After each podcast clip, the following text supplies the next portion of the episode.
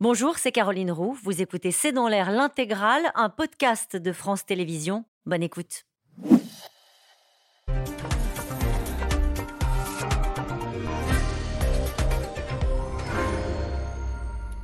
Bonsoir à toutes et à tous. Nous attendons vos questions, SMS, Internet, les réseaux sociaux pour alimenter notre discussion. Pas une semaine ne passe sans une affaire de violence sexuelle. La dernière en date met en cause le YouTuber Norman Tavo, 12 millions d'abonnés, la star des réseaux sociaux, est toujours, à l'heure où on se parle, en garde à vue pour viol et corruption de mineurs, accusé euh, par six femmes. La semaine dernière, c'est un jeune comédien, Sofiane Benasser, retiré de la liste des Césars après avoir été mis en examen pour viol et violence. Sportif, politique, journaliste, haut fonctionnaire, magistrat, les chiffres parlent d'eux-mêmes.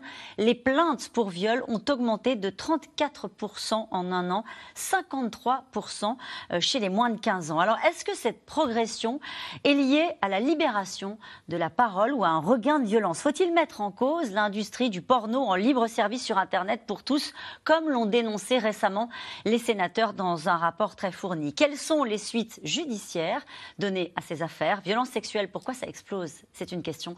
C'est le titre de cette émission. Avec nous pour en parler ce soir, Damien Delceni. Vous êtes rédacteur en chef adjoint en charge du service police-justice aux Parisiens aujourd'hui en France. Emmanuel Anison, vous êtes grand reporter à l'Obs. Vous êtes co-auteur de Un si long silence avec Sarah Abitbol, publié chez Plomb. Avec nous ce soir, Muriel Salmona. Vous êtes psychiatre, spécialiste dans la prise en charge des victimes de violences sexuelles. Vous êtes présidente de l'association Mémoire traumatique et victimologie. Et je cite votre livre, Le livre noir des violences sexuelles aux éditions Duno. Avec nous ce soir également Serge Esfef, Vous êtes psychiatre. Je rappelle votre livre Transition, réinventer le genre aux éditions Calman Lévy. Bonsoir à tous les quatre. Bonsoir. Merci de participer à ce C'est dans l'air en direct. Je me tourne vers vous, Damien Delceni euh, des affaires, on va en parler beaucoup ce soir. C'est la dernière en date. Euh, on peut en dire un mot avec vous. Norman Tavo. Alors, il y a peut-être des gens qui nous regardent ce soir qui se disent oui, euh, qui est Norman? Norman, pour les gens de, les jeunes d'aujourd'hui, c'est c'est une star. C'est une star. C'est un des trois plus importants. Alors, on dit YouTuber, ça veut dire que c'est quelqu'un qui a qui, en fait, qui a démarré, qui a fait toute sa notoriété en faisant des vidéos plutôt humoristiques sur, euh, sur le réseau YouTube. Et c'est devenu un des trois, 12 millions d'abonnés, ça parle à peu mm. près de, de, soi-même. Donc voilà, c'est une, une, vraie, une vraie star de réseau, plutôt jeune, et qui a un public qui est plutôt jeune, voire très jeune. C'est plutôt des adolescents ou de, très jeunes adultes qui le, qui le suivent sur Internet. Qu'est-ce qui lui reprochait?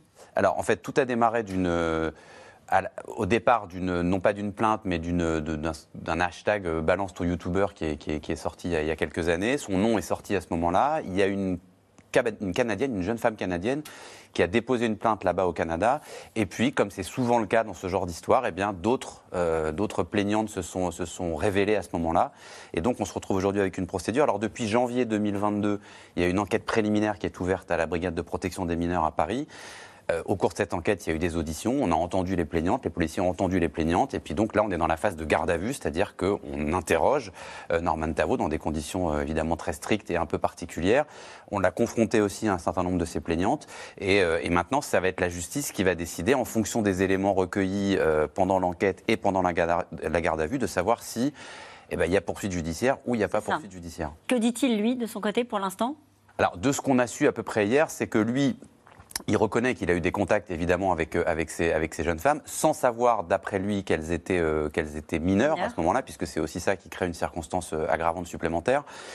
et après, lui, ce qu'il évoque, c'est une, une espèce de, harcèlement de fans qui fait qu'à un moment donné, voilà, on perd un peu pied, c'est-à-dire on ne sait plus si on est dans l'admiration, on a évidemment on entretient des contacts. Alors après, il y, a des, il, y a des, il y a des preuves, il y a des, il y a des textos, il y a des photos envoyées, des photos intimes. Alors là, euh, on peut voir où on met la limite. Et puis surtout, il y a des, il y a des jeunes filles mineures dans, le, dans les plaintes. Emmanuel Anison, c'est la personnalité. On, vous avez décrit hein, les 12 millions d'abonnés, un YouTuber, c'est une génération, c'est un il a 35 ans, mais c'est l'image d'un gamin euh, très sympathique, etc. Est-ce que c'est pour ça que d'un coup, ça a été un choc euh, pour ces 12 millions d'abonnés Et puis c'est vrai que ça a fait la une de l'actualité. Il y a d'autres affaires qui passent un peu plus sous silence. Quelle est votre analyse là-dessus? C'est vrai que Norman euh, est, vraiment une figure à la base très, très sympathique. C'est le copain, c'est celui qui se filme dans sa chambre, parle de son chat, de ses déboires amoureux, de sa difficulté à devenir adulte.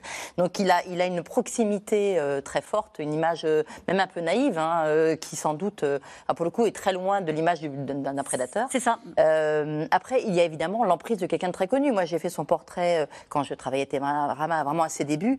Euh, on sortait dans la rue, c'est quelqu'un qui ne pouvait pas sortir dans la rue. C'est- C'est vraiment, on n'imagine pas tellement parce que c'est un peu un monde parallèle pour ça. beaucoup de- de, de- de- d'adultes, mais, mais c'est du niveau d'un Brad Pitt dans, dans la rue. Enfin, on peut pas, on pouvait pas passer devant un collège, devant un lycée, sans qu'il soit totalement submergé.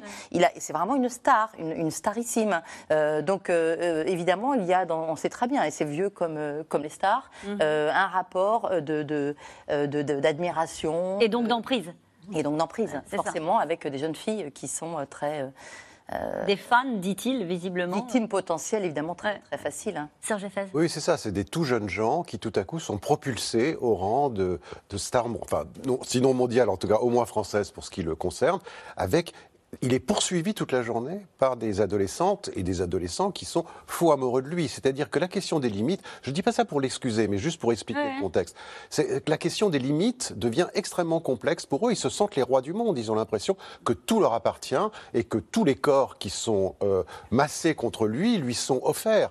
Et donc, bien évidemment, ça, ça facilite les dérapages. On ne peut pas dire les choses. Salmona votre avis euh, sur Dorman et puis ensuite on évoquera le débat de ce soir parce que c'est vrai qu'on a le sentiment qu'il y a une affaire de ce type-là par semaine. hein. Allez-y. Oui, oui, oui. En toute façon, euh, là, euh, on, on voit aussi toute une stratégie de séduction qui est bien connue hein, chez, chez beaucoup de, de prédateurs.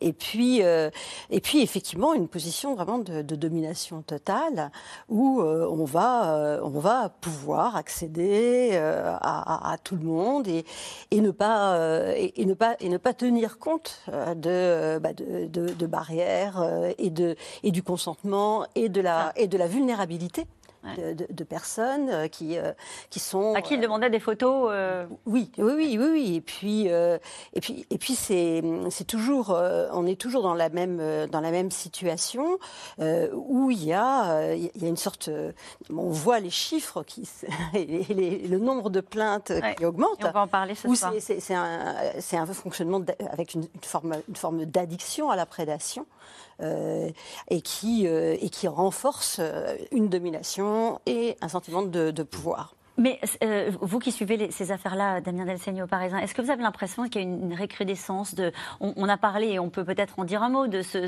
jeune comédien français aussi qui a été retiré de la liste des Césars. C'était la semaine dernière. hein. Euh, jeune espoir montant du cinéma français, euh, mis en cause également pour, euh, pour, un type d'affaires comme celle-ci. Est-ce que vous avez le sentiment qu'il y a une recrudescence? Comment est-ce que vous l'analysez? Les chiffres, il y, a, le sentiment, puis il y a les chiffres. hein. Les plaintes pour viol, juste 34%, non, non. Mais il y a incontestablement plus de plaintes. Euh, ça veut sans doute pas dire, euh, parce que ce serait un peu trop simple de penser qu'il y a plus de viols qu'avant.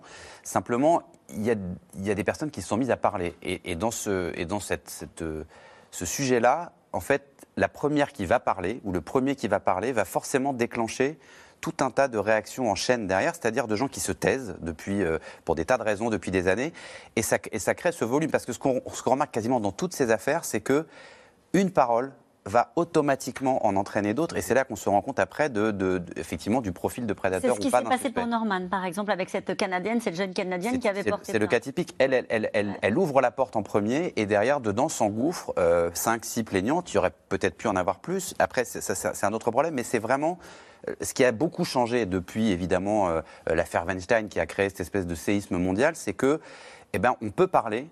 Et ça devient plus interdit de parler, ça devient alors ça devient toujours très compliqué après. On en reviendra. J'imagine le parcours des victimes est vraiment un parcours compliqué, mais en tout cas, il y a une forme de, de se dire maintenant je, je peux en parler, je peux le dire. Et on va revenir sur cette analyse, si vous le voulez bien. Je voudrais qu'on voit le premier reportage. Euh, en tout cas, vous l'avez bien expliqué, hein, c'est une icône de la génération YouTube qui se retrouve mise en cause dans une affaire de violence sexuelle. Euh, Norman Tavo est toujours euh, en garde à vue, actuellement interrogé sur des faits de corruption de mineurs et de viol. Un choc pour ces euh, 12 millions de jeunes abonnés, alors qu'un hashtag, vous l'avez dit, un balance ton YouTuber avait circulé sur les réseaux sociaux. C'était déjà en 2018. Aubry Perrault, la Labert et David Lemarchand. Bon, la Coupe du Monde. Alors c'est vrai que construire 8 stades... C'est un visage et une voix bien connus des internautes Là, en consommation énergétique, on est à, à Z-. qui fait la une ce matin. Le youtubeur Norman Tavo, placé en garde à vue pour viol et corruption de mineurs, Norman Tavo, placé en garde à vue. Figure de YouTube avec près de 12 millions d'abonnés et fidélisé au fil des années en abordant des sujets de tous les jours. L'un des pionniers du genre. Et moi, je me suis dit que j'allais en profiter pour devenir un mec, un vrai, genre, euh, un peu viril et tout. Bon, je crois que c'est plutôt réussi. Faux Aujourd'hui, six femmes l'accusent d'avoir utilisé et abusé de cette notoriété. Maggie Desmarais raconte comment la star l'aurait incité à lui envoyer des messages et des photos à caractère sexuel. À l'époque, elle a 16 ans, lui, deux fois plus. C'est rapidement devenu assez problématique. Euh, dans ses propos, il était insistant, puis il était de plus en plus demandant, puis plus que ça durait, plus que c'était de la manipulation. Deux des femmes qui l'accusent de viol étaient mineures au moment des faits. L'affaire Norman, révélée quelques jours seulement après celle d'un autre youtubeur, Léo Grasset, alias Dirty Biology, vulgarisateur scientifique déjà accusé de harcèlement et visé par une enquête pour viol sur une étudiante. L'impunité doit cesser. Des témoignages qui provoquent une onde de choc dans ce milieu au public très jeune. En 2018, le plus célèbre d'entre eux, Lucas Auchard alias Squeezie, tentait déjà d'alerter. Les youtubeurs, y compris ceux qui crient sur tous les toits qu'ils sont féministes, qui profitent de la vulnérabilité psychologique de jeunes abonnés pour obtenir des rapports sexuels, on vous voit. La vérité finit toujours par éclater. Cette vérité qui a commencé à éclater, voilà déjà 5 ans. En 2017, lorsque le monde découvre ce qui va devenir l'affaire Weinstein.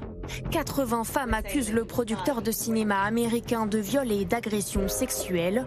Il sera condamné. Le mouvement MeToo libère la parole. Depuis, pas un mois ou presque sans une nouvelle histoire.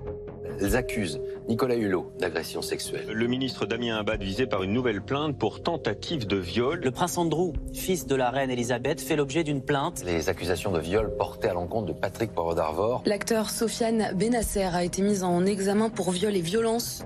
L'acteur Sofiane Benasser à l'affiche des Amandiers. L'équipe du film aurait fermé les yeux sur des faits présumés mais connus lors du tournage. Le monde de la culture donc, mais aussi de la politique ou du sport avec l'affaire Benjamin Mendy. Le joueur de Manchester City risque la prison à perpétuité, accusé notamment de sept viols. Et que dire de l'Église, régulièrement secouée par des scandales? Début novembre, la conférence des évêques organise une prise de parole surprise, illustration d'une institution qui dit avoir évolué. Il peut paraître évident rétrospectivement qu'on ne doit pas compter sur la personne coupable pour établir la vérité de ses actes. La naïveté qui a, été mise en œuvre là fait ressortir que les évêques, pas plus que les prêtres d'ailleurs, ne sont faits pour traiter des crimes et des délits. Des affaires des noms connus qui font la lumière sur des sujets jusque-là tabous. Selon le ministère de l'Intérieur, les plaintes pour violences sexuelles en dehors du cadre familial ont augmenté de 24% l'année dernière. Ce collectif féministe demande à ce que la justice suive. Il y a une vraie prise de conscience, mais euh, il reste ensuite euh, beaucoup de, de travail au niveau de, de, des conséquences et justement de la justice qui suit, parce que euh, avoir conscience de ces sujets-là, c'est bien, mais euh, s'il n'y a pas des choses concrètes qui sont faites pour faire de la prévention et euh, assurer euh, le suivi au niveau judiciaire, c'est normal que les violences ne diminuent pas. Selon la Fondation des femmes, moins de 1% des personnes accusées de viol sont finalement condamnées par la justice. Ce qui est intéressant dans ce reportage, c'est qu'on voit aussi l'aspect générationnel. On pouvait se dire, il y a un moment, il y ah, c'était une autre génération, c'était pas comme aujourd'hui. MeToo n'était pas passé par là. Pour la génération dont nous parlons ce soir, il y avait déjà MeToo, il y avait déjà cette prise de conscience. On pouvait se dire, et on l'a dit, on l'a beaucoup ouais. dit euh, au moment de, de PPDA, de Polanski, ah, c'était une époque, une ça. culture, et c'était d'ailleurs une forme de défense hein, de leurs proches, de dire, attendez, on n'était pas même. Et puis là, on se rend compte, et, et, avec une certaine surprise et un peu effarement, que quelqu'un comme 35 ans, comme Norman Tavo, qui en plus au cœur de toute cette modernité, de, d'une forme d'éthique, des rapports garçon-fille, d'ailleurs dans leur groupe de youtubeurs, il y a des filles, enfin, tout ça avait l'air de, de, fonctionner, on se disait peut-être de manière un peu euh, nouvelle, et puis, euh, et puis on se rend compte que non, finalement, les vieux vieux schémas. Alors il est encore présumé innocent, on le rappelle. Bien quand sûr, même. bien sûr. Mais les vieux schémas, on va dire, qui au moins sont révélés à travers les échanges qu'on a pu voir de, de textos, des messages, etc., sont quand même des, des vieux schémas encore de, de domination de quelqu'un qui profite de sa notoriété pour asseoir une forme de- d'emprise. Et là, et, et le jeune acteur de 26 ans, on se dit, mais là aussi, c'est en plein post-MeToo. C'est-à-dire que les faits datent d'il y a un an et demi, deux ans. Donc on se dit, mais que- comment, comment peut-on Comment encore est-ce possible à, à une époque où, où tout- où tous ces faits ont pourtant été révélés et où on sait qu'en plus aujourd'hui les gens parlent? C'est-à-dire Oui. qu'il y a 30 ans, les gens ne parlaient pas. Aujourd'hui, les filles, là, là, un an après, Elles parlent. Elles, elles- elles parlent. Damien Delceni, euh, encore une fois, vous, êtes, vous suivez ces, ces dossiers-là pour le Parisien de- depuis longtemps. Est-ce que vous voyez un point commun? Il y a des gens qui nous regardent ce soir et qui pourraient dire ah oui, mais c'est pas la même histoire. Euh, On a, on a aligné des, des, très, des affaires très récentes. hein. On parlait de PPDA, on aurait parlé de, de Jean-Marc Morandini, Sofiane euh, Benasser, les- les- le milieu politique, etc. Est-ce qu'il y a un point commun, à votre avis, à toutes ces affaires? Est-ce que c'est le pouvoir? Est-ce que c'est l'emprise? Est-ce que Bah, Il y a un peu de tout ça, du Ouais. pouvoir certainement, puisque ce sont toujours des gens qui, euh, qui ont un pouvoir à un moment donné, qui soit médiatique, qui soit politique, qui soit sportif. Ils ont ce pouvoir, et ils ont autour d'eux, euh, alors ça peut être des fans quand on est euh, un youtubeur, ça peut être des militants quand on est un, homme politique.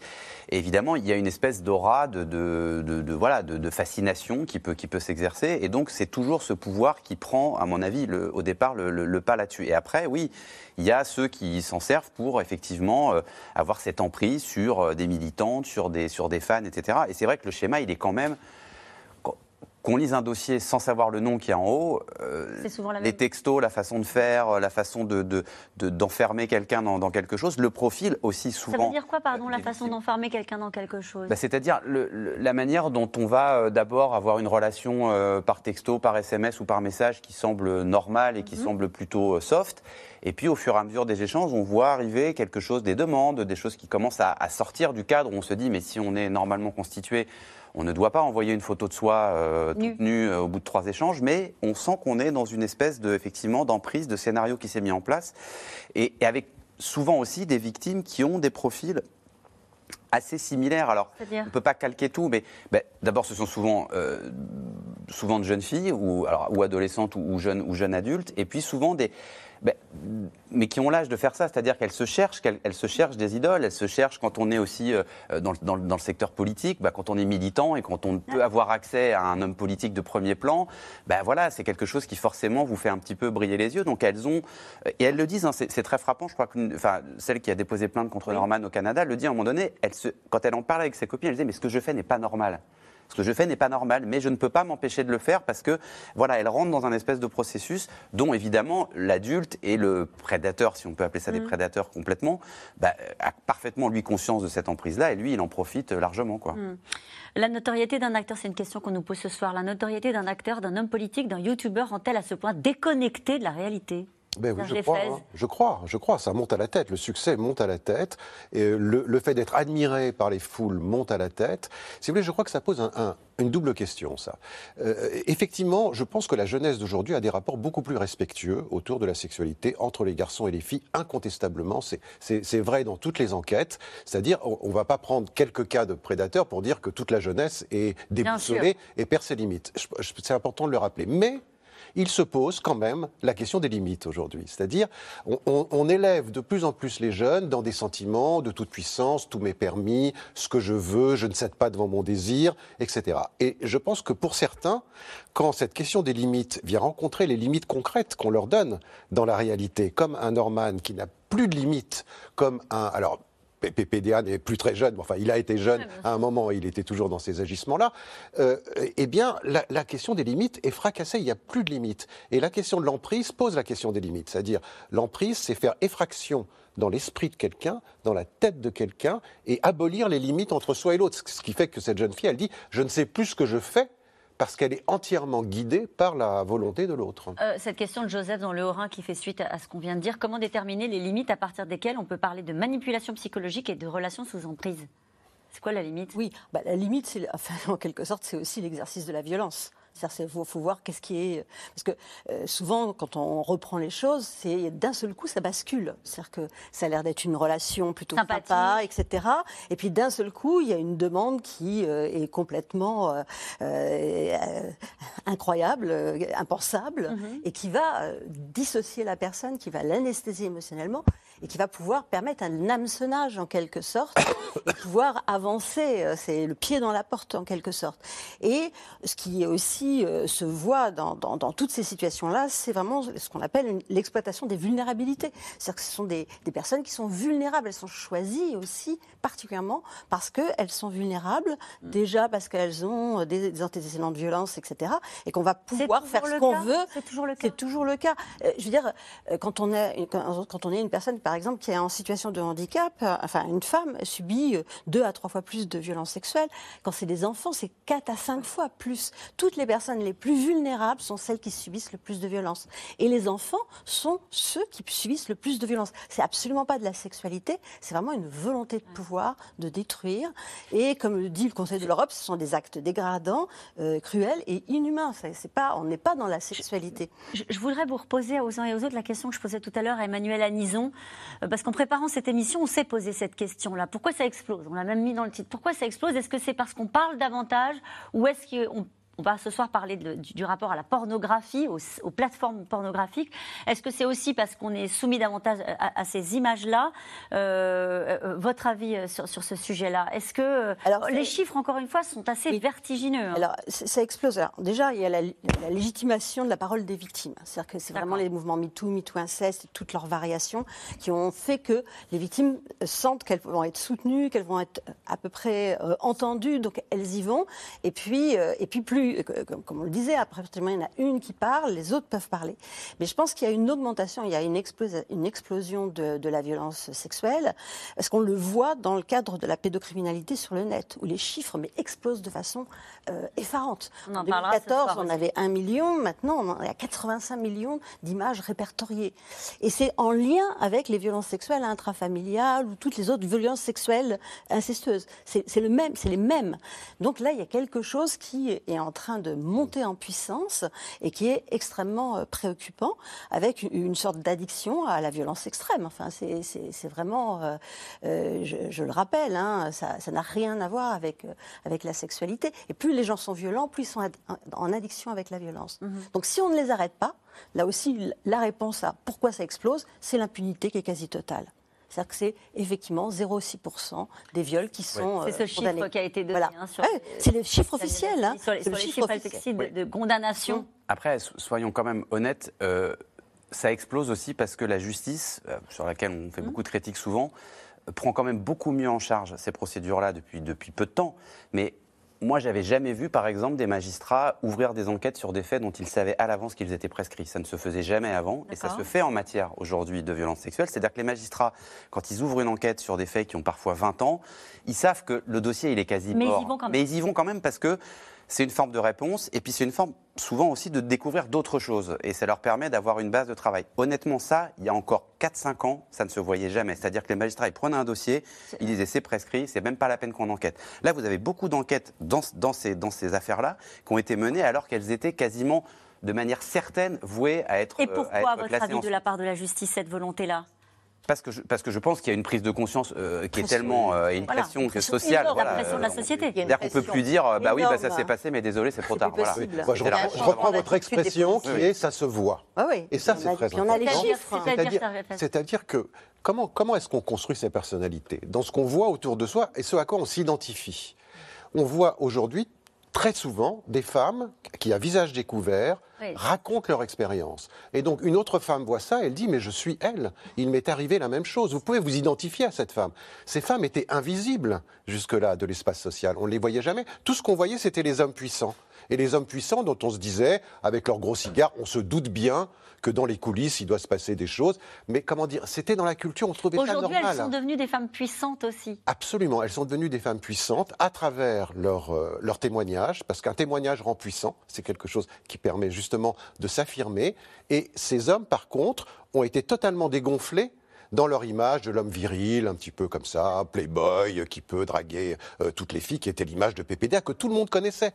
Mais tout à coup, cette image se ternit, c'est-à-dire on se dit, finalement, cette image-là, elle n'est pas souhaitable, elle n'est pas agréable. On n'a pas et les hommes n'ont pas envie de s'identifier à cet homme-là. Par Donc contre, on les a plus de facilité encore aujourd'hui à parler. C'est ce que c'est la. Ah oui, oui, oui. vous Ah êtes oui. sur, la, sur la même. Oui, oui, sur ça, la même absolument. On a plus de facilité à parler. euh, ça- reste compliqué parce qu'on sait que même si la justice a changé d'attitude et même si aussi les policiers enfin, ont changé d'attitude, c'est-à-dire qu'aujourd'hui, quelqu'un qui va porter plainte, il est bien mieux reçu, une victime. euh, C'est vraiment le cas. ça- Ah oui, mais vraiment, moi, j'ai- compris des- des- dans, des, dans des affaires, des, parfait, des- des- mais- des policiers qui sont venus euh, me poser des questions, qui, qui ont traversé toute la France pour le faire. Ça n'aurait jamais été le cas euh, auparavant. Ce sont des affaires qui, en plus, souvent, effectivement, il y a de la prescription, mais ils espèrent toujours que ça va apporter d'autres témoignages. Ça veut Il y a dire que ce c'est pris au sérieux. C'est pris de la au part sérieux. des- des Il y a- et des et il y a une formation aussi, d'écoute, enfin, beaucoup de choses ont changé. Donc les victimes sont quand même beaucoup mieux accueillies. Après, euh, il y a le problème des, des procès, de la lenteur de la justice. Et du euh, classement des- sans suite. Et Des condamnations, des classements sans suite qui sont extrêmement nombreux. Et le tribunal, quelquefois, on nous reproche de dire le tribunal, il se fait dans les médias. Mais parce qu'il faut bien qu'il se fasse quelque part. Et que quand, on, quand il ne peut pas se faire en justice, parce qu'aujourd'hui, il y a encore énormément, 98% des affaires qui, qui n'aboutissent pas. ensuite parce que, classées. parce que pas de preuves, parce, que, des faits trop anciens. Parce que c'est parole contre parole, parce Oui, que, parce que pas de preuves, faute- parce que sans faute- doute faute, beaucoup de, oui. beaucoup de raisons. Faute de qualification. euh, mais de moyens, de moyens, de. Là, je vois la- la- l'affaire Sarah Bitbol, ça fait trois ans qu'on attend que son agresseur euh, soit, soit jugé aujourd'hui. Pour l'instant, il n'a toujours pas été jugé. Ce qui fait la force des, des témoignages, et elles le savent très bien les victimes, c'est le nombre aujourd'hui. Ce qui fait que dans la parole contre la parole, ce qui fait que ça marche, et c'est qu'elles sont plusieurs. Et c'est pour ça qu'il y a cette volonté de mettre sur la table, et on attend, les, on attend les, celles qui vont arriver. Vous avez raison c'est parce, que dans cette affaire-là précisément, c'est six femmes hein, qui. et c'est toujours, et Ouais, quand on ça. regarde, c'est ce qui fait qu'à un moment, ça, ça emporte le poids, et on se dit, bon, ok, alors une parole contre parole, c'est peut-être faux, mais quand il y en a six, quand il y en a dix, quand il y en a vingt, même si la justice, à la fin, n'arrive pas à quelque chose de concret, de toute façon, la, le- le- la condamnation, elle est là grâce au nombre. Et, et alors, il peut y avoir quelquefois des... euh, je- Enfin, il y a présomption d'innocence, et quelquefois, il y a, et il y a eu, dans ces histoires MeToo, des, des, sûrement, à un moment, des, des- des trucs qui sont allés trop loin, et on a tous senti une fois des un malaise en se disant, attendez, là, pff, Ouais. on est dans une espèce de tribunal euh, permanent, c'est compliqué, et ça nous met quelquefois aussi mal à l'aise. Et en même temps, on voit bien que c'est aujourd'hui quasiment la seule manière d'arriver à ce que euh, à ce que ça bascule, à ce que ce, ces, ces- personnes qui sont en situation de pouvoir, et on parle des hommes, mais ça peut aussi être des femmes et des adultes par rapport à des enfants, parce que ça reste, euh, enfin, euh, on n'est pas que sur l'histoire d'hommes-femmes, que ces personnes en situation de pouvoir, à un moment, soient en situation Beaucoup, de non on va se dire les choses quand même. Beaucoup en ce qui concerne les violences sexuelles, le rapport homme-femme. Enfin, je, je, je parle sous votre contrôle. Oui, euh, bien sur sûr, le- les victimes, je, veux juste rappeler le rapport Oui. euh, enfant-adulte aussi, parce que je pense qu'il y a aussi des tabous, notamment là dans le sport, parce que là je parlais du sport, euh, dans le milieu sportif euh, adulte, qui ne sont pas encore euh, complètement levés. C'est-à-dire que la, la parole, elle, elle reste compliquée, parce qu'elle reste dangereuse quand même. Est-ce qu'il reste des domaines, on a parlé ce soir des sportifs, des, des- des- des acteurs, des hommes politiques, est-ce qu'il reste des domaines dans lesquels la parole ne s'est pas libérée Alors oui, euh, tous tous les domaines où il y a les gens les plus vulnérables, c'est-à-dire toutes les institutions. Euh, c'est là où il y a le plus de La victimes. famille Euh, Il y a la famille, mais il y a C'est toutes les institutions aussi, euh, tout- toutes les, toutes les, tous les enfants, les places, les enfants euh, qui sont confiés à l'ASE, euh, toutes, euh, toutes les personnes les plus handicapées. C'est elles qui subissent le plus de violence et c'est elles qui ne peuvent pas parler. C'est-à-dire que euh, c'est pas elles qui vont parler, c'est-à-dire qu'il va falloir aller vers elles. Euh, ça, ça va être aussi le propos de la, de la Civis qui va euh, travailler sur euh, toute cette dimension, parce que euh, effectivement, le plus souvent, les personnes qui parlent, déjà souvent elles mettent en moyenne 10 ans à parler, 10, 12, 13 ans à parler, euh, ce qui est déjà très tard. hein, Et euh, il y a eu le temps de faire d'autres victimes et de, subir. Et, euh, et, et- et- du coup, il en faut en fait toute un- une trajectoire pour pouvoir parler. Mais, mais en attendant, il y a des enfants. Il y a- 51% de l'ensemble des violences sexuelles sont commises avant l'âge de 11 ans. Tous ces enfants-là, c'est pas les enfants qui vont aller parler euh, sur les Et, réseaux et une sociaux. grande majorité dans la famille, il faut quand Oui, même oui. le rappeler. C'est plus de et que 50%. dénoncer des abus sexuels ou des violences sexuelles dans sa famille est encore beaucoup Bien plus compliqué entendu. que de les dénoncer par des rapport à des, à des personnes extérieures. Juste pour revenir sur le travail de la justice, c'est- c'est évidemment essentiel pour, euh, pour les victimes. Certaines, euh, et certains, en l'occurrence, c'était une personne qui avait été victime d'agression sexuelle dans sa jeunesse, a décidé d'attaquer au civil civil, de passer par le civil pour pouvoir euh, au moins obtenir un procès. Euh, Damien Delceni, ça c'est une brèche qui s'ouvre pour des gens qui ont été victimes de violences sexuelles il y a trop longtemps et qui se disent il n'y aura, jamais de jugement, il n'y aura jamais de procès. Ça a été une tentative d'un avocat, c'est dans une affaire qui concernait le milieu épique et, euh, et effectivement les faits étaient, étaient prescrits sur le plan pénal et pour une, la première fois, alors évidemment je pense qu'il y aura un appel et il y aura encore des débats juridiques sur la question, mais un tribunal civil a reconnu une forme de responsabilité, alors qui ne peut pas être une culpabilité au sens juridique du terme, mais qui est une responsabilité dans le dommage qu'a subi ce, jeune homme à l'époque, qui est devenu, euh, qui, a plus de 40 ans aujourd'hui. ils ont reconnu une faute, effectivement, civile, et donc qui, un préjudice, et un préjudice qui doit être, qui doit être remboursé, et avec une responsabilité désignée. C'est la première fois que ça arrive. Et sur le, juste, pardonnez-moi, sur l'élément que, précisait Emmanuel Anison, sur la police, le travail que fait la police, la gendarmerie, dans l'accueil de la parole de, des victimes d'une manière générale, vous confirmez qu'il y a eu beaucoup d'efforts de formation euh, et qu'aujourd'hui, il y a une, il y a. Il y a beaucoup d'efforts. Il, y a beaucoup d'efforts. Il ne faut, pas, il faut pas mettre de côté que ce sont des procédures extrêmement complexes à travailler. Les, dossiers de, de violences sexuelles, qu'ils soient intrafamiliaux ou dans un milieu professionnel. Pourquoi plus que les autres? Parce qu'on le disait, il y a beaucoup, il y a beaucoup un facteur temps, c'est-à-dire plus vous déposez plein de tard, plus euh, bah, la mémoire, les preuves disparaissent. Et puis après, il y a le fameux parole contre parole qui reste quand même euh, un, socle de ces enquêtes-là. Et puis, honnêtement, pour en lire beaucoup des procédures comme ça, nous-mêmes, on se questionne des fois parce que il euh, y a des choses qui peuvent mettre, y compris euh, nous mettre le doute dans la parole d'une victime, qui peut être entendue une fois, deux fois, trois fois, quatre fois, pas forcément dire toujours la même chose. On peut être amené nous-mêmes à douter. Et nous, on est, on est journalistes, on n'a pas de responsabilité, mais un enquêteur, un policier, un gendarme, un magistrat, à un moment donné, il faut qu'il mette un dossier devant un tribunal. Si le dossier, il est, euh, il est clopin-clopant ou il n'est pas solide juridiquement, et c'est pour ça qu'il y a beaucoup de classements, c'est parce que le classement, ça ne veut pas dire il ne s'est rien passé, ça veut dire juridiquement, on ne peut pas, on ne peut pas euh, condamner ou mettre quelqu'un au tribunal. Et parfois, il y a des condamnations. Il y en a eu une hier, justement, Jean-Marc Morandini, condamné à un an de prison avec sursis pour corruption euh, de mineurs sur trois adolescents. Euh, on en a dit un mot rapidement tout à l'heure sur le rapport à la sexualité et à la violence dans la sexualité. 19 millions de Français se connectent au moins une fois par mois à un site porno, dont 2,3 millions de mineurs. Le chantier titanesque pour les autorités qui tentent de s'atteler à des, des plateformes très puissantes qui mettent en ligne des contenus pornographiques, mais souvent violents. Lucie Lamar avec Anne Maquignon. Tu vois, avec tous les pornos que tu as regardés dans ta vie, tu te dis, euh, prends ma copine, elle crie pas, moi je suis pas, je suis pas bien, c'est comment? Ouais, ouais t'as l'impression que je fais pas ce qu'il faut. Parce que, genre, est Parole d'ado autour de la sexualité. Mais même euh, les lèvres qui dépassent pas, qui sont toutes roses, aucun poil, euh, tout ça.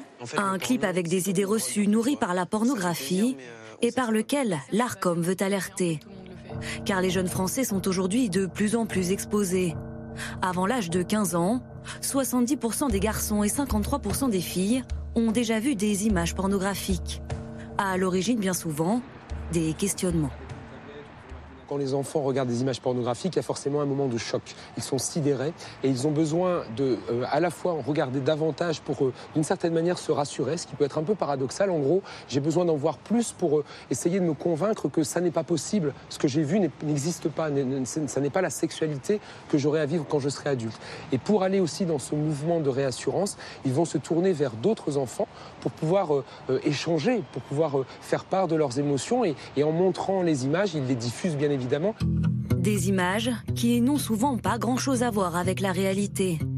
De fil en aiguille, les adolescents se retrouvent sur des plateformes très peu encadrées.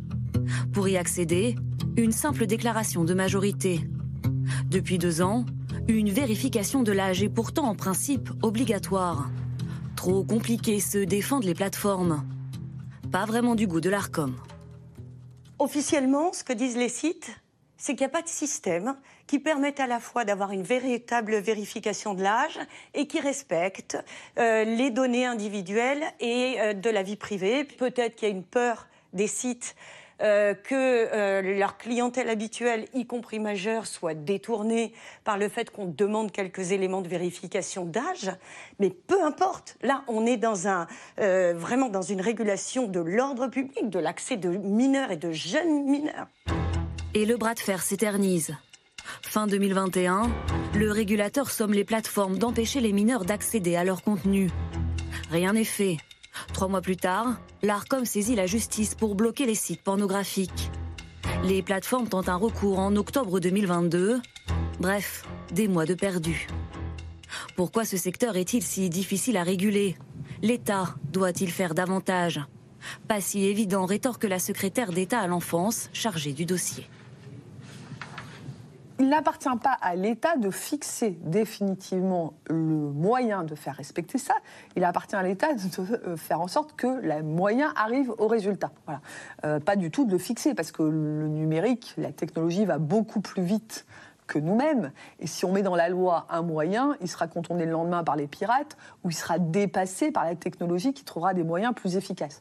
Donc ce n'est pas l'objet. On a dit, il faut faire respecter cette obligation par n'importe quel moyen. Et ce qu'on fait, c'est de proposer que tout le monde réfléchisse à ses moyens et que chacun se saisisse de celui qui convient le mieux à son modèle économique, à son modèle, euh, pourquoi pas, éditorial, euh, pour adapter les choses. Ce qui est certain, je vous le confirme, c'est que le fait de demander la déclaration de l'âge à des enfants, c'est totalement inadapté. Une réponse plutôt floue, loin d'être suffisante pour les associations. Car l'exposition au contenu pornographique peut avoir des conséquences sur la façon dont les adolescents vivent leur sexualité. Quand on regarde des images pornographiques, d'une certaine manière, ça normalise un certain nombre de comportements, puisque euh, certains enfants peuvent se dire si je les regarde sur Internet, c'est que ça existe, c'est que ça existe dans le monde des adultes. Parfois, certains se disent peut-être même mes parents, mes propres parents ont ce type euh, de pratique sexuelle, et du coup, ça autorise davantage, ça banalise d'une certaine manière la violence, et notamment la violence euh, dans les actes sexuels. Des violences sexuelles banalisées de plus en plus tôt. En moyenne aujourd'hui en France, un enfant accède à une vidéo pornographique pour la première fois à l'âge de 11 ans. Et cette question, quelles peuvent être les conséquences psychologiques d'une confrontation à la pornographie trop jeune? C'est une effraction, la pornographie. C'est-à-dire, jeunes, parlons des enfants, puisqu'on parle d'enfants qui ont, qui ont 11 ans, qui n'ont encore pas beaucoup de représentations très précises de la, de la sexualité.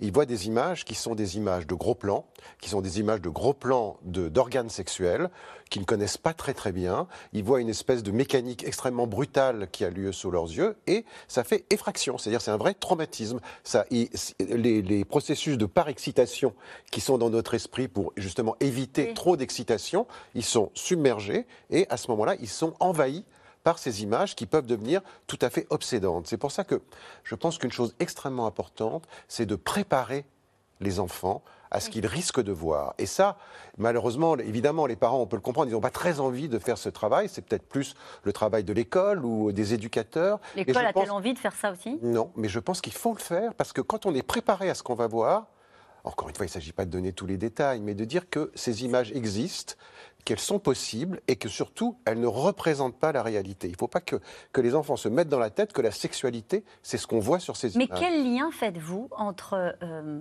cet accès à la pornographie, euh, tellement facile aujourd'hui, puisqu'il suffit de dire j'ai 18 ans, euh, et, les violences sexuelles. Est-ce que vous faites un lien entre les deux? Oui, alors à la fois un lien relatif et pas un lien absolu. Ce que je veux dire, c'est qu'il y a l'image et il y a la personne qui rencontre l'image.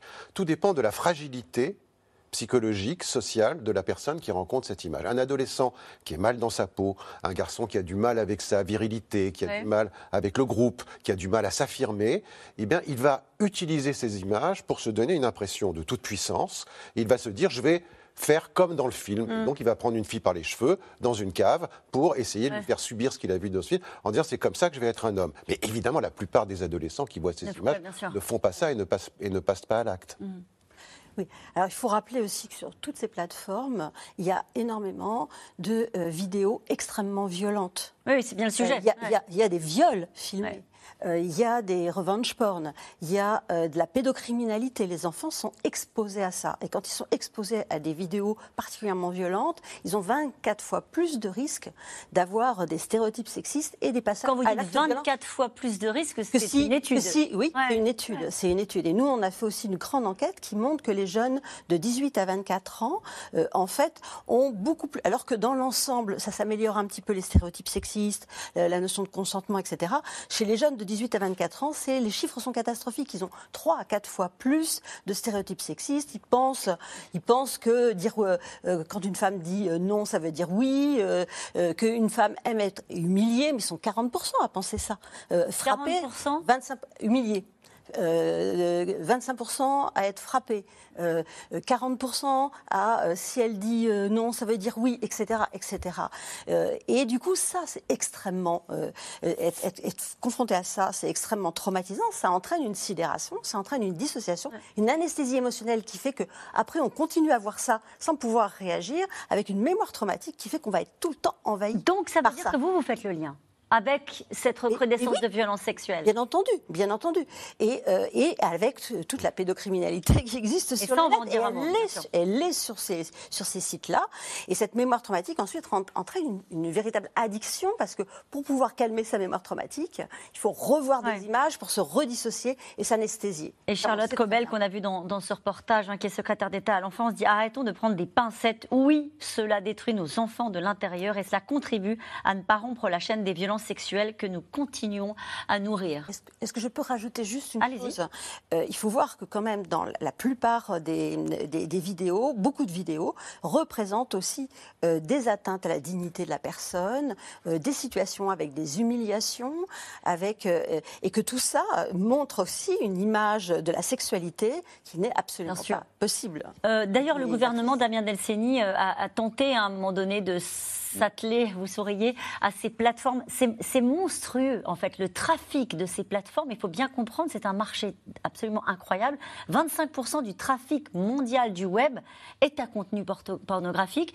Il y a eu un rapport du Sénat qui a montré aussi que c'était un univers dans lequel il y avait aussi une maltraitance hein, des, euh, des, des personnes qui tournent dans, dans ces films-là. On sent bien que, euh, en, en les prenant par différents aspects, le gouvernement, les autorités tentent, peut-être mal, peut-être pas suffisamment, mais de s'atteler à ces, à ces sujets-là. Bah, réguler Internet, ça fait quelques années qu'on essaye sur d'autres Oui. sujets, on n'y arrive pas. Je ne pense pas qu'on va y arriver mieux sur ce sujet-là. Après, effectivement, on a une enquête en cours en ce moment à Paris Voilà. qui vise des producteurs de films. Et pour la première fois, on, on- on- on- met en examen des producteurs pour des viols. C'est-à-dire Jackie et Alors, Michel. Exactement, Jackie et Michel. Il y a une autre plateforme, French là, euh, French qui aussi qui est, qui est- qui est dedans. Il y a eu beaucoup d'acteurs, Mhm. de producteurs qui ont été mis en examen, qui sont même pour certains incarcérés en détention provisoire. Où là, en quelque sorte, on dit non mais film ou pas film, ce que vous faites là, ce sont des violences sexuelles filmées. euh, donc là, on, on est quand même à un virage. Alors.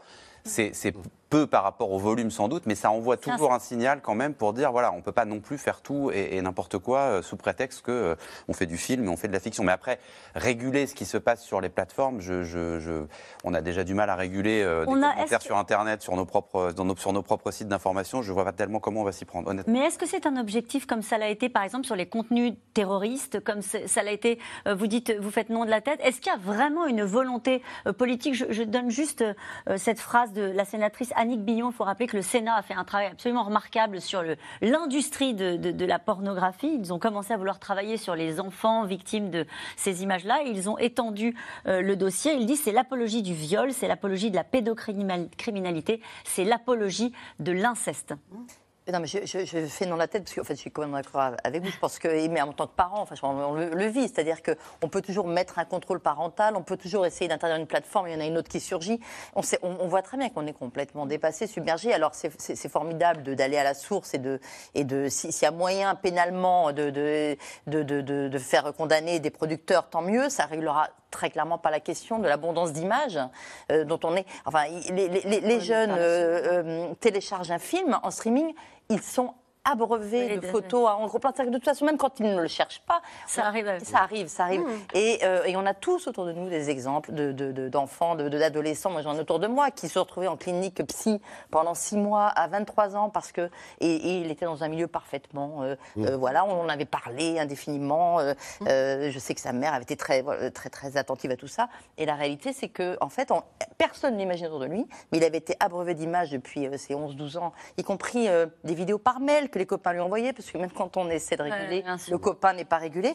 Et, et- et il, n'avait- il était incapable d'avoir une vie euh, sexuelle d'adulte à 24 ans, Oui, oui. alors que tout le monde pensait que, enfin, personne n'imaginait. Et il a fini en clinique psy pendant 6 mois. Mm, Mais ça, ça, ça, c'est très, précisément ce dont Brielle Salmon a parlé, c'est-à-dire c'est quand on arrive à l'addiction, à ce moment-là, c'est simplement la, on, on est comme collé à l'image, et c'est la répétition permanente de ces images qui calme l'angoisse. L'angoisse surgit, et donc ça va être Ouais. la répétition de ces images qui va calmer l'angoisse. C'est pour ça que je- moi j'aimerais quand même accorder une très grande place aux questions d'éducation dans cette ça, moi, c'est histoire. ce que j'allais dire. que Il y a une question, regardez. Pierre en Gironde, que peuvent faire les parents pour empêcher leurs enfants d'accéder aux sites pornographiques? Oui, alors il y a d'une part empêcher, interdire, bon ça on voit, on voit que c'est relatif, et puis il y a éduquer, mais sérieusement, dans l'ensemble de la société. C'est-à-dire qu'il y ait une éducation sexuelle sérieuse qui soit faite aux enfants depuis qu'ils sont tout petits, euh, pendant leur adolescence et jusqu'à l'âge adulte. Une éducation sexuelle sérieuse, c'est une éducation qui Mais va prendre former ça à bras les le corps. parents. C'est qu'est-ce que ça Poser veut des dire une éducation qui sexuelle va poser des questions, qui va prévenir, qui va dire tout ce qu'on peut voir. Mais au fond, si on se pose la question, pourquoi est-ce qu'il y a des millions, des milliards de personnes dans le monde qui regardent des images pornographiques? C'est pas tous des malades sexuels quand même, tous, tous les gens qui regardent, on le sait bien. Donc il y a, il y a quelque chose d'attirant dans les images pornographiques, c'est que ça vient rencontrer un monde imaginaire, un monde intérieur, un monde de fantasmes. Que ce monde de fantasmes, c'est très compliqué pour tout le monde. On peut avoir des fantasmes de violence, mais être la personne la plus douce dans la vie quotidienne. On peut avoir le fantasme de se faire violer, mais c'est absolument pas pour ça qu'on a envie de se faire violer. Ouais. Donc il faut, il faut, faut apprendre toutes ces choses-là. Il faut, il faut, faut, faut les éclaircir. Il faut dire que ces choses-là existent, qu'elles sont pas honteuses, Ouais. qu'elles font partie de notre vie intérieure, de notre vie psychique, mais faire absolument la différence entre le monde intérieur, le monde des fantasmes et la réalité. Vous vouliez dire un mot? Oui, oui, oui. Ben, je- alors déjà, vite, souvent, alors. le- souvent, souvent c'est, on est, on est de l'ordre, dans l'ordre de la mémoire traumatique de ce qui a été vécu. Il faut voir que quand même, c'est une fille sur cinq, un garçon sur 10 ou 13 qui subissent des violences sexuelles, qui vont voir ces images-là, qui vont être traumatisés, etc. Et puis, il faut juste dire que quand même, la France est le quatrième pays au monde en nombre de sites euh, pédopornographiques et euh, de pédocriminels, ouais, pédocriminels et euh, d'utilisateurs. Et justement, Donc, vous et savez y a quoi pas- on n'a pas les moyens, on ne développe pas suffisamment les moyens pour lutter contre ça. On avait, on avait 17 euh, officiers qui, qui étaient vraiment centrés là-dessus dans une brigade. On en a obtenu 70, c'est déjà. euh, Eh ben, vous bien. savez quoi, on va, on poursuivre, on va poursuivre cette discussion Hum. parce que justement, je voudrais que vous regardiez avec nous ce témoignage. C'est la face la plus sordide, sans doute, du web, celle qui donne accès à des images, vous en parliez, pédopornographiques. Il y a quelques jours, 48 hommes âgés de 26 à 79 ans, élus, ouvriers, cadres, retraités, ont été interpellés euh, pour euh, consultation d'images pédopornographiques. Une traque coordonnée par l'Office central pour la répression des violences aux personnes. Alors, les équipes de C'est dans l'air ont rencontré un pédophile. Euh, il a été condamné. Il parle de cette addiction. Il est suivi. Ses propos, je le précise, à vous qui nous regardez, peuvent choquer, mais on va y revenir ensemble ensuite. On l'écoute. J'ai 58 ans. J'ai été condamné à 5 ans de prison pour agression sexuelle sur euh, deux mineurs de 15 ans et demi et 14 ans. J'ai été amoureux de plein d'enfants. Comment ça se manifeste? Ben, Ça se manifeste un peu comme euh, quand le prince va à la Belle au Bois dormant dans son donjon, il en tombait perdument amoureux tout de suite. Et ça se manifeste comme ça. Dans la rue, sur la plage. Euh, voilà, vous, rencontrez quelqu'un que vous trouvez joli, vous tombez amoureux, euh, même un petit de 9-10 ans. Mais vraiment, celui qui va me rendre fada quand je vais le croiser, on va dire, c'est euh, au début de l'adolescence. quoi. Un garçon au début de l'adolescence. Vous parlez de sentiments amoureux, mais il y a aussi du désir sexuel, c'est pas que du sentiment amoureux. Ben, ça se traduit comme ça après, oui. Bien sûr. On a envie de. Quand on a envie d'y parler, puis euh, en fait, une fois qu'on parle, on est encore plus triste parce qu'on a envie de toucher. Alors on touche les cheveux, puis après on est encore plus triste. Euh, on a envie de toucher le cou, et puis, euh, et puis ça, n'arrête pas, quoi. Je, suis passé à l'acte deux fois, une fellation sur un, sur un jeune de 15 ans et demi, et puis des attouchements euh, pendant son sommeil sur un jeune de 14 ans. Nous, euh, pédophiles, euh, finalement, de toute notre vie, on n'a jamais pu dire je t'aime à quelqu'un qu'on aime. On n'a jamais pu vraiment embrasser quelqu'un qu'on avait envie d'embrasser. Et au bout d'un moment, je suis convaincu que ça fait des fadas, quoi. Ça fait des fadas qui, qui, qui, qui violent et qui. Et moi, ça fait quelqu'un qui a fini par passer à l'acte, alors que j'aurais pas dû. J'ai eu beau faire attention à me surveiller, ben ensuite mon fils, beaucoup plus jeune, m'a ramené son copain qui avait 14 ans. Et, lui, vraiment, j'avais tout fait. Mais vraiment, j'avais, mis les lits ailleurs, je m'étais organisé pour ne. Et, ça s'est fait l'espace, euh, l'espace de 10 minutes. Je ne pensais pas en arriver là et, c'était plus fort que moi. La nuit, j'étais touché. quoi. J'ai été condamné à 5 ans de prison, j'en ai fait 4. Et c'est normal. J'ai juste que je m'irritais, tout simplement. Et après, Moi, aujourd'hui, euh, j'évite d'aller sur la plage aux heures où il y a tous les enfants. J'y vais le soir avec ma famille. J'évite d'aller dans les magasins où il y a les enfants la journée parce que j'ai pas envie de souffrir, j'ai pas envie de les regarder, j'ai envie de me concentrer sur mes courses, sur ce que je fais. Moins j'en vois, mieux je me porte. En fait, il faut, dès le départ, il faut partir en courant. Il faut partir en courant. C'est ce que je fais aujourd'hui. J'en vois un, je, je- je- encore un. Pour moi, je sais que c'est l'enfer. Je pars en courant. La dernière fois que j'ai vu mon psychiatre, il m'a dit Bon, alors, euh, cette attirance vers les petits-enfants, ça passe? Mais je veux dire, ça passe Non, ça passe pas. Non, ça passe pas. Et je lui dis Ça passe pas. Il me voit un quart d'heure tous les quatre mois. Et il fait une attestation au juge comme quoi je ne suis pas dangereux. Comment peut-il euh, affirmer euh, que je ne suis pas dangereux? Comment ça fait que ça marche? Il n'a pas du tout la garantie que je ne récidiverai pas. C'est pas moi, je le ressens pas comme quelque chose euh, pour lequel je pourrais guérir, quoi. Muriel Salmona, votre réaction à ce témoignage? Il disait, il utilisait le mot de amoureux. Oui, oui, bah, en plus c'est la problématique aussi du, du mot pédophile, hein, qui aime les enfants. Non, euh, c'est de la pédocriminalité, euh, c'est une, une volonté d'exploiter les enfants, d'être, de les, mettre- de les soumettre et de de- d'utiliser leur corps.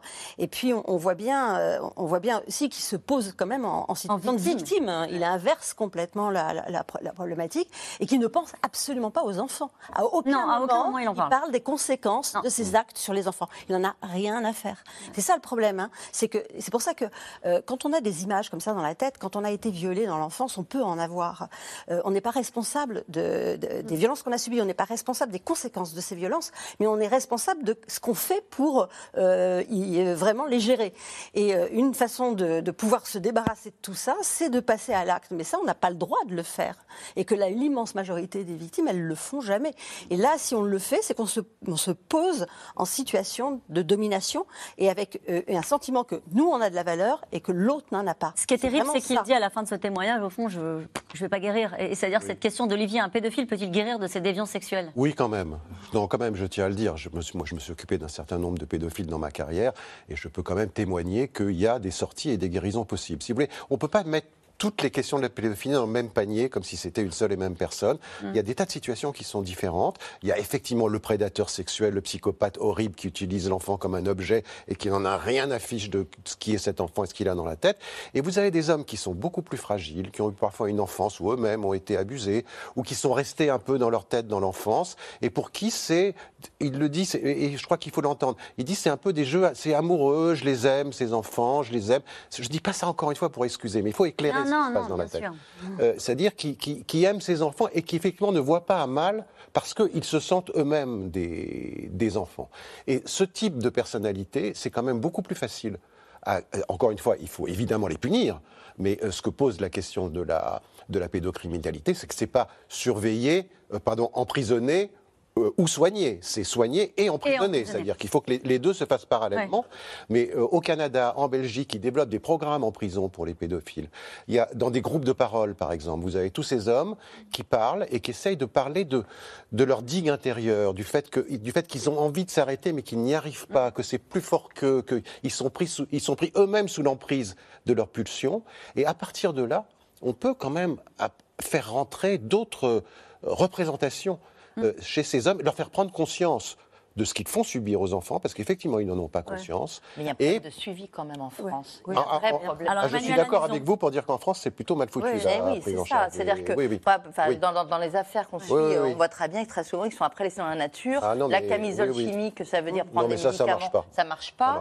Euh, le suivi thérapeutique, en fait, il est de loin en loin exactement ce qu'il Ce raconte. qu'il raconte, hein. Et moi, j'en connais euh, quand même quelques-uns qui, bon an mal an, vont en montagne en se disant je, je serais peut-être moins soumis à tentation, mais enfin, dans le village, il y a quand même des enfants. Et on sait très bien qu'il y a des récidives, des récidives très, très fréquentes. Donc, le problème pour de, ça qu'il faut, de il la faut- il prise faut- en oui, charge, il faut, elle il faut est mettre le paquet sur cette prise en charge. Encore une fois, les Alors, Canadiens le font avec des résultats qui ne sont pas si mauvais quand même. Et on a mis le paquet, et je me tourne vers vous, Damien Delceni, aussi sur euh, les gens qui consultent des sites pédopornographiques, parce que vous le disiez tout à l'heure, hein, les images, là aussi ça explose, le nombre d'images. On dit toujours c'est sur le dark web, etc. C'est-à-dire l'idée que c'est compliqué à trouver, est-ce que c'est vraiment le cas? Et peut peut-être revenir sur ce coup de filet. Euh, 48 hommes euh, âgés de, je le disais, de 26 à 79 ans, qui il y a quelques jours ont été interpellés. Alors d'abord, c'est un tout petit peu plus compliqué quand même que l'accès aux images pornographiques classiques, mais j'ai envie de dire, quand on est un spécialiste malheureusement et quand on est, euh, quand on est à la recherche de ça, on finit par le trouver de manière relativement, relativement simple. Donc il y a des, des réseaux hein, qui se mettent en place, euh, on s'échange des images, etc. Et ce qui est assez marquant, c'est que souvent quand on, quand on arrête et qu'on interroge ces personnes-là, alors vous l'avez vu, hein, c'est un peu tous les âges, C'est ça, tous, les, milieux, sociaux, on a des élus, on a des gens Ouais. qui travaillent dans les secteurs de la petite enfance, on a des gens qui sont policiers aussi des fois, enfin on a vraiment tout, tout le monde est représenté. Euh, ce qui est assez fréquent souvent, c'est quand ils sont interrogés, ils nient rarement d'ailleurs leur, leur penchant, mais ils ont toujours ce- cette réponse de, de- de dire bon, moi je fais que regarder des images. C'est-à-dire qu'ils Oui, oublient. je passerai que- pas à l'acte. ils- oui, mais alors ils disent tout, tout ça et c'est à- et c'est souvent à peu près vrai. Simplement, ils occultent complètement que les images qu'ils regardent C'est des c'est passage à l'acte. sont des crimes en fait. Il faut, faut être clair. hein. C'est-à-dire que, c'est des viols d'enfants, alors qui ont été tournés dans, dans plein de pays, euh, notamment des fois en France même d'ailleurs, avec des parfois très jeunes enfants. Mais ça, c'est complètement euh, gommé de leur esprit. Enfin, je pense qu'ils le, savent euh, pertinemment, mais ils le gomment complètement. En fait, eux, ils disent mais nous, on est juste consommateurs d'images. On sait que c'est interdit. Et en fait, quand, souvent, quand ils sont interrogés, les policiers leur disent mais vous vous rendez compte que ce que vous regardez là, c'est un viol, etc. Et là, il y, a, bah, il y a tout de suite une, une forme de gênance parce que oui, ils savent très bien ce qu'ils sont en train de regarder. C'est pour ça qu'ils vont sur ces titres et c'est pour ça qu'ils les échangent. Mais ils ont toujours cette, cette, cette façon de dire bon, c'est de l'écran, c'est un film. euh, en, en- en fait, j'y suis pas, c'est pas moi quoi. Je, je- je caricature à peine, Ouais, c'est-à-dire qu'ils ont cette espèce de recul euh, par rapport à des actes qui sont, enfin voilà, je- les gens qui, qui, qui regardent pour les flics qui regardent ces films quand ils font des procédures, je peux vous assurer que c'est quand même totalement insoutenable hein, la plupart du temps.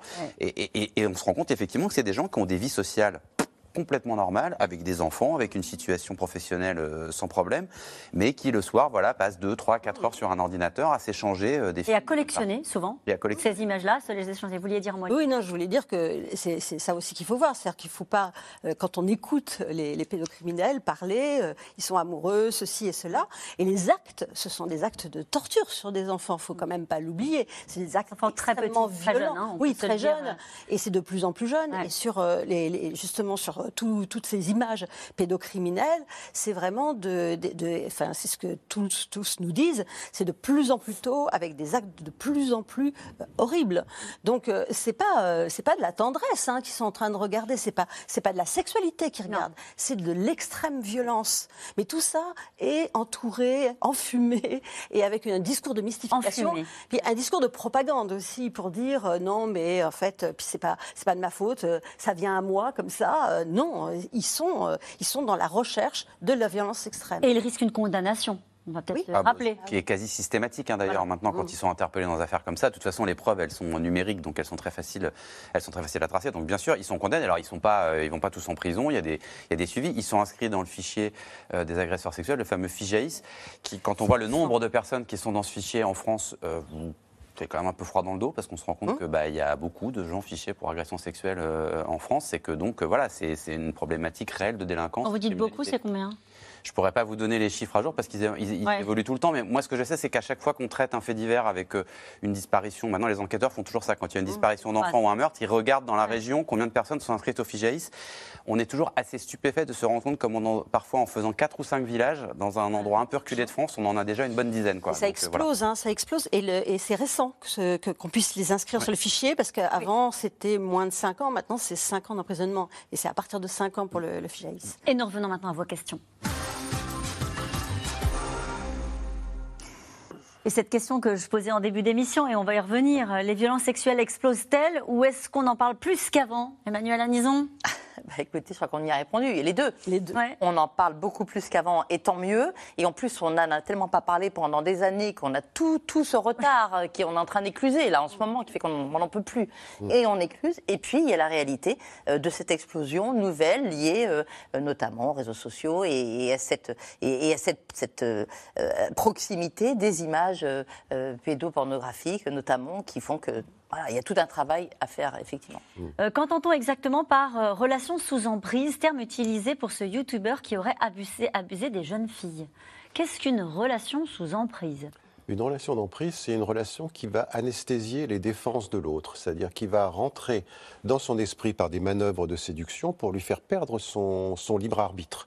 C'est bombarder quelqu'un de messages, de messages euh, parfois très flatteurs, très positifs, euh, euh, de lui dire que c'est une personne extraordinaire, c'est-à-dire créer une dépendance, euh, toucher le narcissisme de l'autre, hein, qui va être évidemment euh, très emballé par, par tout ça, et petit à petit l'amener là où on a envie de, là on a envie de l'amener, c'est-à-dire à partir du moment où elle a perdu son libre arbitre, à partir du moment où elle a cette, cette anesthésie, elle est dissociée, c'est-à-dire que c'est ce que vous disiez, il y a une partie d'elle-même qui euh, continue à fonctionner normalement et une partie d'elle-même qui est complètement prise dans cette relation à l'autre qui devient addictive, comme, comme avec une drogue. Mais tout ça, tout ça fonctionne grâce à la violence. C'est-à-dire que c'est parce qu'il y a euh, une sorte d'alternance entre des propos euh, très séducteurs, etc., et des propos extrêmement violents ou des comportements violents, avec de la violence psychologique et euh, une sorte de confusion qui s'installe. Et c'est ça qui fait que euh, se crée ce, ce système d'emprise.